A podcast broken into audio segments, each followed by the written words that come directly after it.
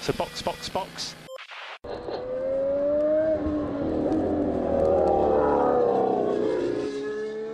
Bom dia e bem-vindo ao sprint de notícias do Box Box Box. Tudo o que você precisa saber sobre Fórmula 1 e automobilismo hoje, enquanto você esquenta o café e faz aquele pão com manteiga na chapa. Hoje é sexta-feira, 31 de março de 2023, e essas são as notícias da Fórmula 1 que você precisa para ficar informado. MP1! Primeiro dia de treinos terminado, a FIA resolve fazer cumprir mais uma regra que todo mundo ignorava há anos. Sérgio Pérez acredita que vai disputar de igual para igual com Verstappen. Carlos Sainz dá alguns detalhes dos problemas da Ferrari e Hamilton tem mais comentários sobre os problemas do W14. Eu sou Felipe Junqueira e esse é o Sprint de Notícias de hoje. Oh, really? Okay. Primeiro dia de treinos já encerrado na Austrália, vivo fuso horário de 12 horas, e até agora nenhuma grande novidade. Ao que parece, a ordem que vimos nas duas primeiras corridas não deve mudar muito, especialmente na frente do pelotão. O FP1 foi uma zona depois que o sistema de GPS parou de funcionar, com vários quase acidentes rolando até a direção de prova resolver interromper tudo. Foi um bom insight sobre a importância dos engenheiros, porque sem a ajuda do pit o treino ficou caótico e vários pilotos quase bateram, especialmente nas saídas das curvas cegas. A direção de prova sabiamente interrompeu o treino com a bandeira vermelha, porque a situação ficou bastante perigosa, especialmente no terceiro setor. A FIA mandou um recado para as equipes de que vai fazer cumprir a regra que proíbe comemorações subindo na cerca no final da corrida. Pode parecer estranho, mas a regra já existe há bastante tempo, e o diretor de prova Nils Vittig incluiu a lembrança nas notas desse final de semana.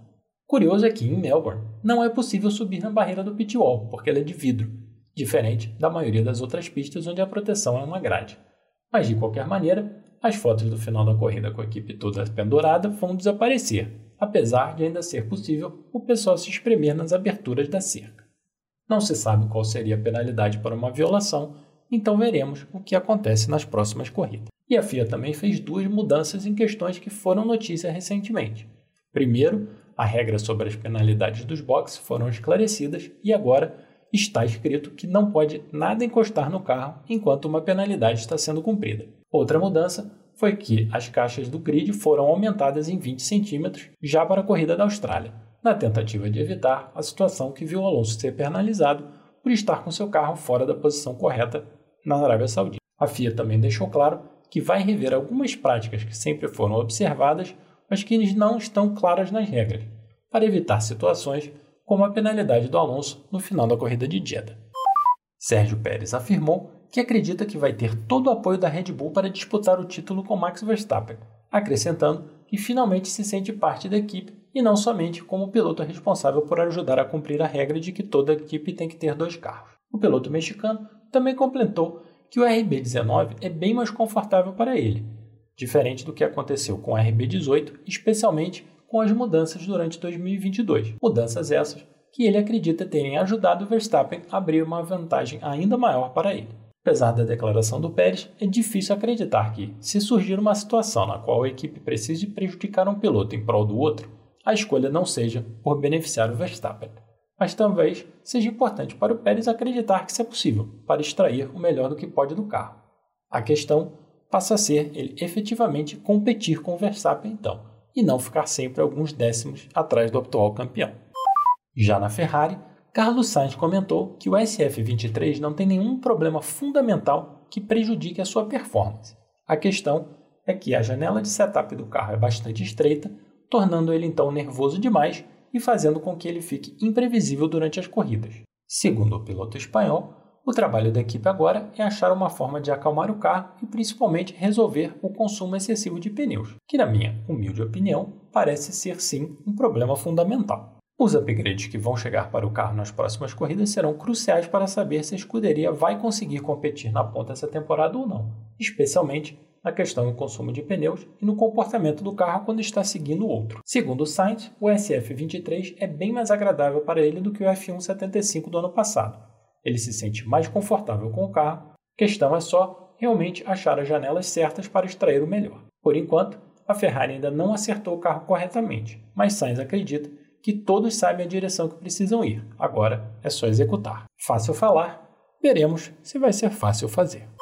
Já Lewis Hamilton apontou, entre outros problemas do W14, que a posição do cockpit, que falamos em um sprint passado ser a mais à frente dos carros desse ano, é uma parte dos problemas que ele está tendo, pois ele não consegue sentir o carro como gostaria, especialmente para controlar a traseira. Como o heptacampeão sempre preferiu carros com a traseira mais solta, a falta de sensibilidade nessa parte do carro dificulta demais extrair a melhor performance. Com essa declaração do Hamilton, fica claro que isso era parte do que ele havia comentado que tinha reclamado com a equipe e não foi ouvindo, insistindo agora que a posição do cockpit precisa ser alterada o mais rápido possível. Além disso, o Hamilton comentou que ele ainda não conseguiu acertar o setup da suspensão do carro e as mudanças que ele costuma fazer não têm dado certo, ao contrário do Russell, que parece estar conseguindo acertar o seu W14 bem direitinho. E Gabriel Bortoleto continua indo bem na Fórmula 3. Marcou a pole em um treino de classificação bastante complicado e vai largar de P12 no sábado na Sprint Race, com o grid invertido. E, no domingo, ele larga na ponta.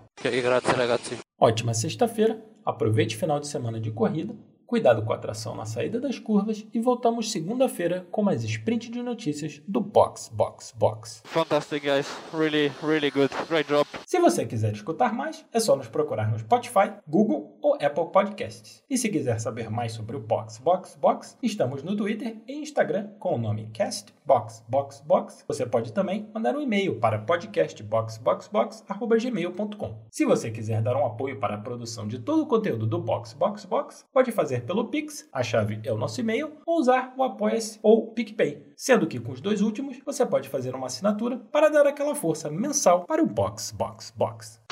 That's the end. Thank you, you can jump out. So box, box, box.